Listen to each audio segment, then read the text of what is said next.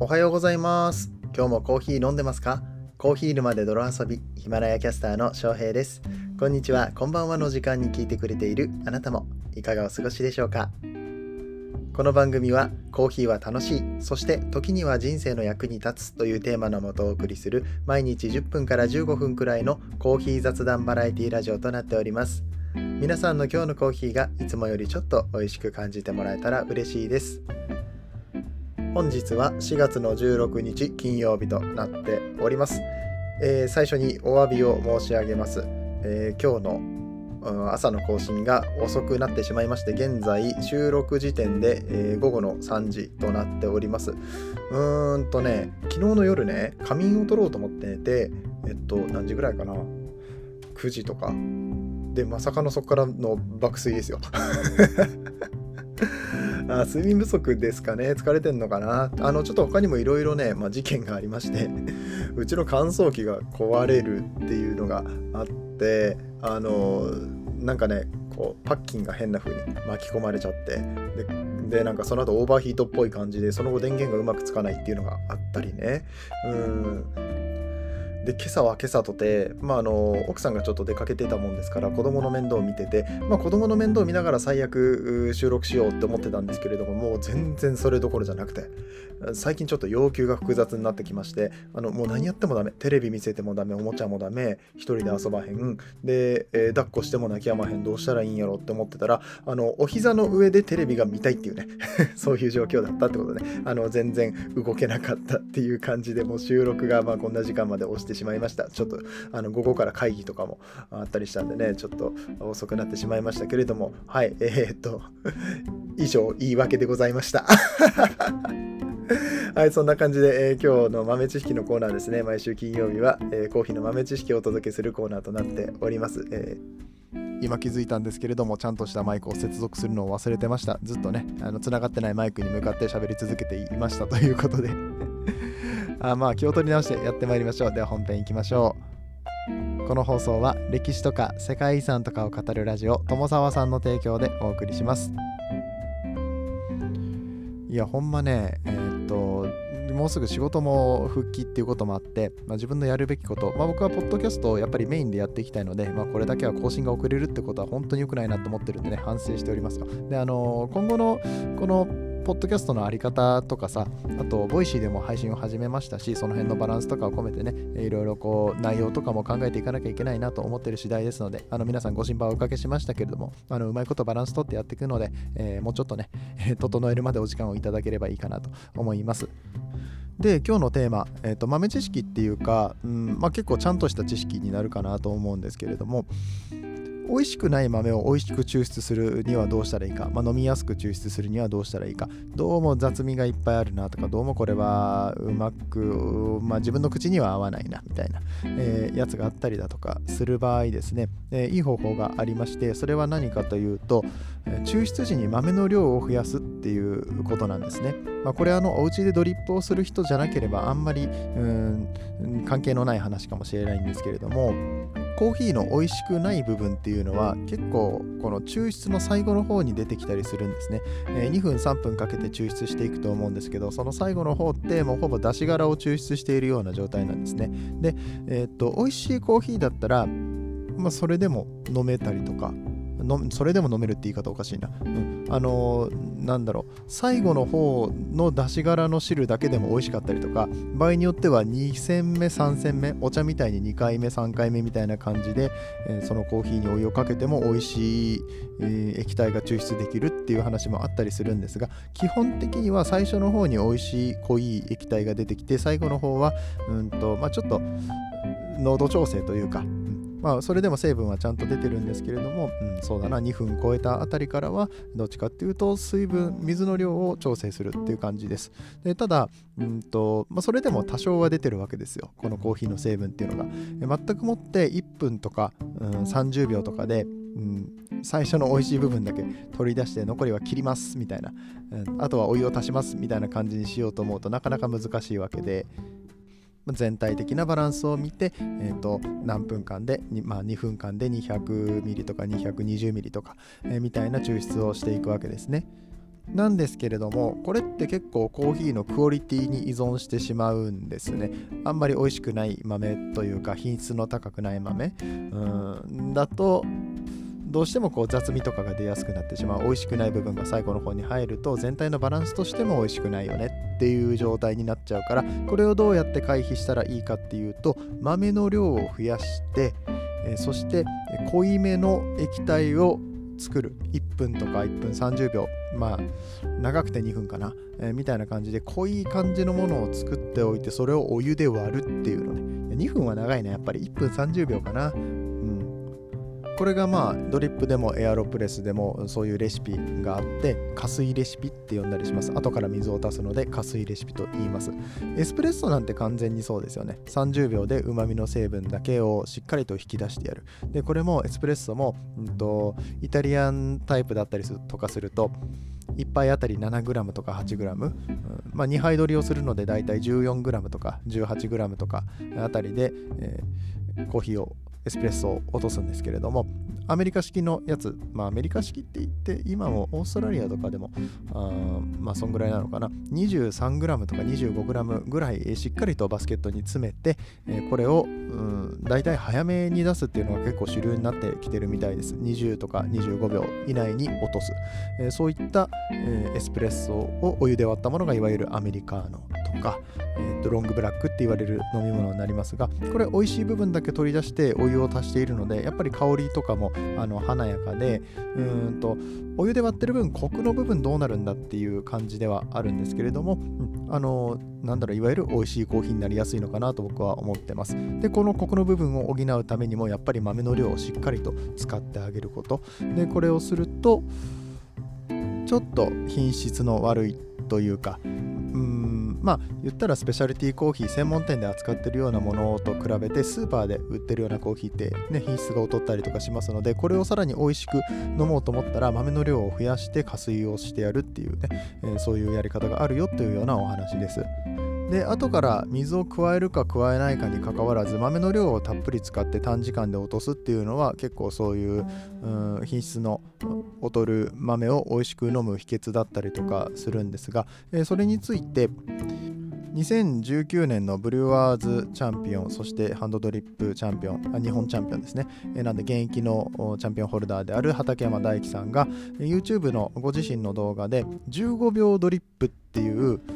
レシピを考案されています。でこの15秒ドリップのレシピどんなものかというと豆の量が、うんとまあ、これちょっとレシピ言いますよ。豆 20g 細引きに対してお湯が 220g だから、えー、豆1に対してお湯が11倍ぐらいの感じでこれをあのさっと入れる15秒間お湯を流し続けるっていうか わかりますかね？15秒間でこの 220g のお湯をこうドリッパーに注ぎ切る。あとは落ちるのを待つだけっていう超簡単レシピがあるんですけどこの11倍っていうこの豆の量がですね豆じゃないお湯の量があの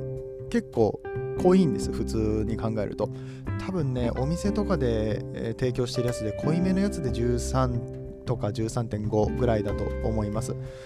むしろ香りを感じやすいのは15倍とか17倍とか、えー、ぐらいまで、うん、やったりしますよね。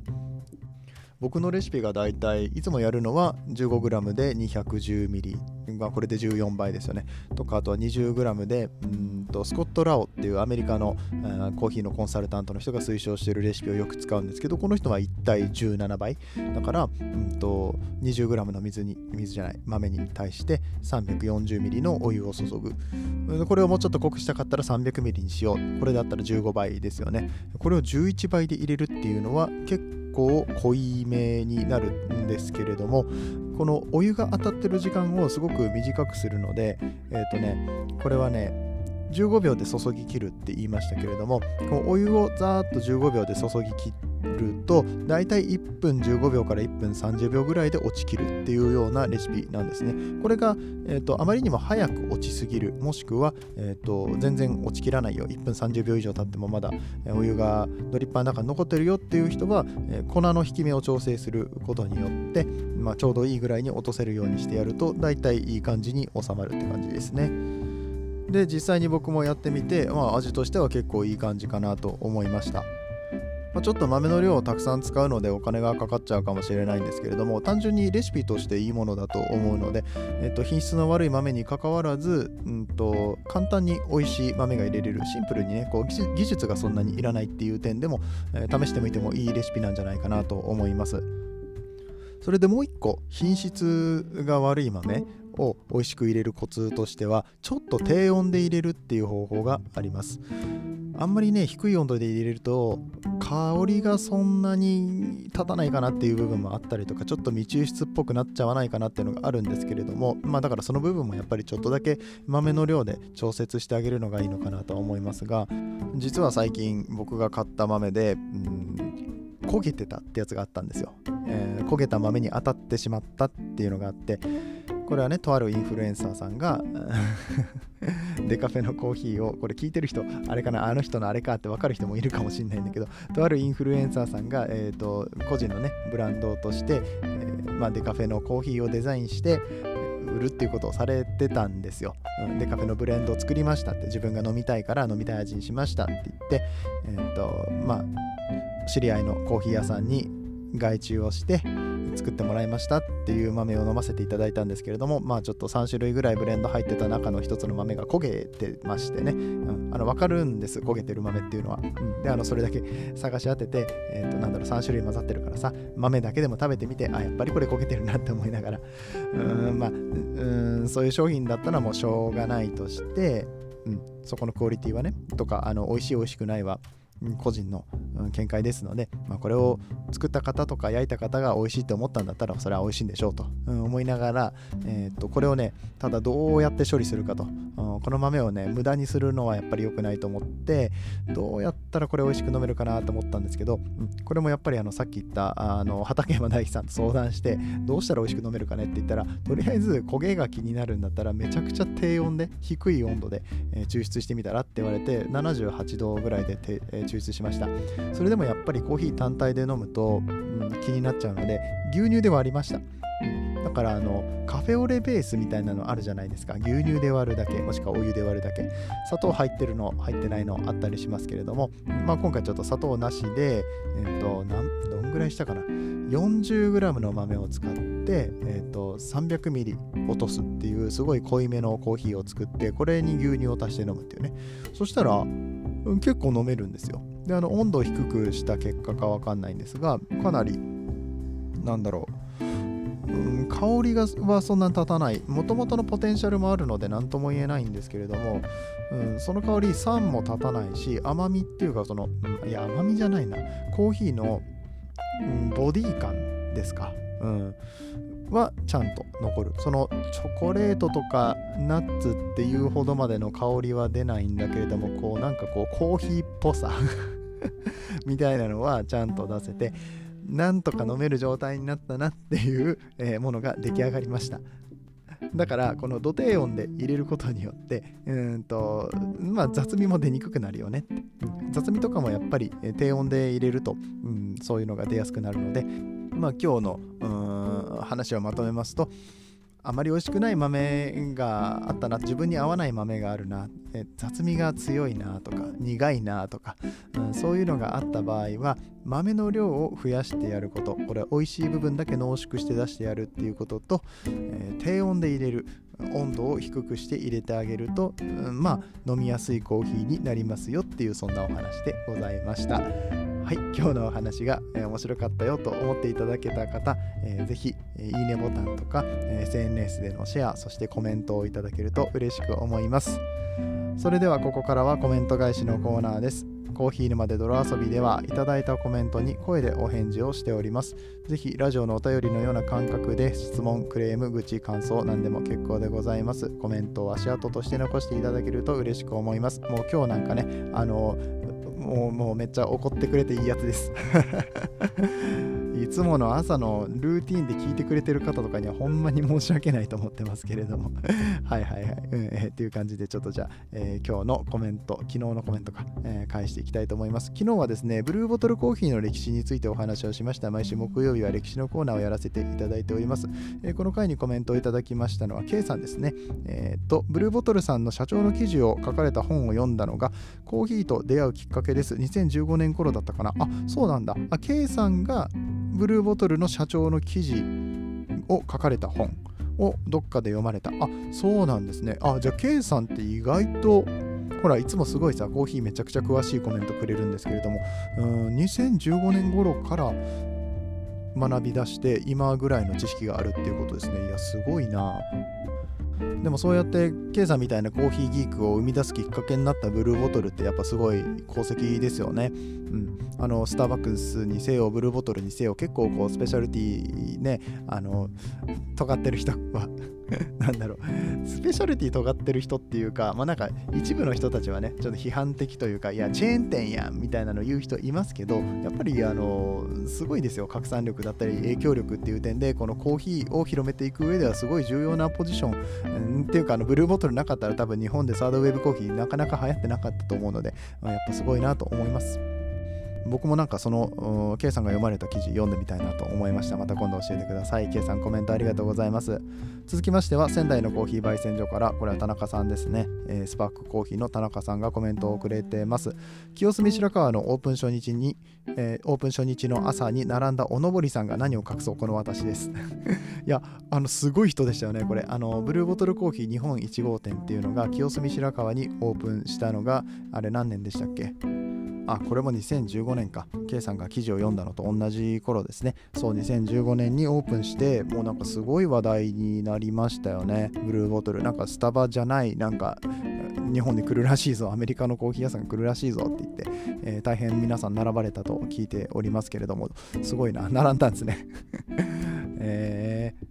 ー、という話をこの田中さんのスタンド FM の番組の方でも少しされているそうですので皆さん聞いてみてくださいと。今日特にコーヒー沼ファンの方は聞いてほしいなという、えー、お話をしてくださったようです、えー、そしてリンクを貼ってくださってるんですけれども、んとこのリンクがコメントのところから聞いてないみたいなんで僕の詳細欄の方にもリンク貼っておきますので田中さんの配信ぜひ聞いてみてください。なんかいつもこうやって中さんがコメントで交流をしてくれて、で、あの、なんだろう、音声で、えやり取りができてる感じ、すごい面白いですよね。うん。えー、引き続きどうぞよろしくお願いしますといったところで、うん、なんとかね、このコーヒーかける音声配信、他にもちょっと流行らせていきたいですね。結構やってる方いらっしゃるみたいなんですけれども、なんか集まれないかな。コーヒー関係の配信をしている音声配信の人たちばっかりで集まって、クラブハウスとかやったらめっちゃ面白くないですか？まあ多分ね、田中さんはもう完全にプロなので、うん、あのそちらの目線の話もできるし、コーヒーファンの中にも多分いろいろいると思うんですよ。僕のお知り合いで言うと、例えば、えっ、ー、と、ともこさん、まあ、ともこさんもまあプロっちゃプロですよね。焙煎所で働いておられて、あ焙煎所兼カフェ、両方か。うん、で、あの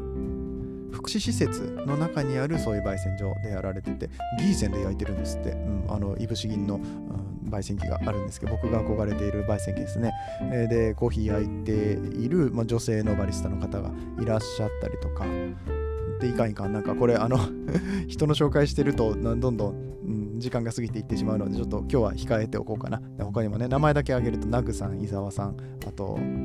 最近やってないか、ごまちゃんはクラブハウスばっかりかもしれないけど、コーヒー関係のこの音声かけるコーヒーっていうのをやってる人ってたくさんいるから、ちょっとその辺声かけてね、一回ルームとか開いてみてもいいかもしれないですね、クラブハウスで。はい。そしたらあれかな、伊崎さんとか来てくれるのかな？川野さんとか、ライトアップコーヒーの川野優馬さんとかね、あの、2014年ワールドバリスタチャンピオンの伊崎秀則さんとかも配信をしているので、そこら辺の方と音声配信どう捉えてんのとかいう話できたらめっちゃ面白いかもしれないですね。はい、という感じで、え皆さんコメントありがとうございました。そして最後まで聞いてくれたあなた、今日もありがとうございます。まだチャンネルのフォローされてないという方いらっしゃいましたら、ぜひポチッとね、えフォローだけでもしておいていただけると、聞きたい時だけこうタイトル見て聞くとかでも全然結構ですので、少しでも皆さんのお役に立てるような情報をこれからも発信していきたいと思いますそして、えー、配信時間も守りたいと思いますまたは土曜日ということで今週のコーヒーニュースをお届けするコーナーとなっております。そして、えー、夕方にはニックのそれでも地球は回っている週末ゆる地球カフェっていうので、えー、ボイシーの方でも配信させていただいておりますので、えー、土曜日日曜日はねボリュームたっぷりでございます。皆さんお楽しみにお待ちください。それではまた明日の朝お会いいたしましょう。次はどの声とつながりますか？引き続きヒマラヤでお楽しみください。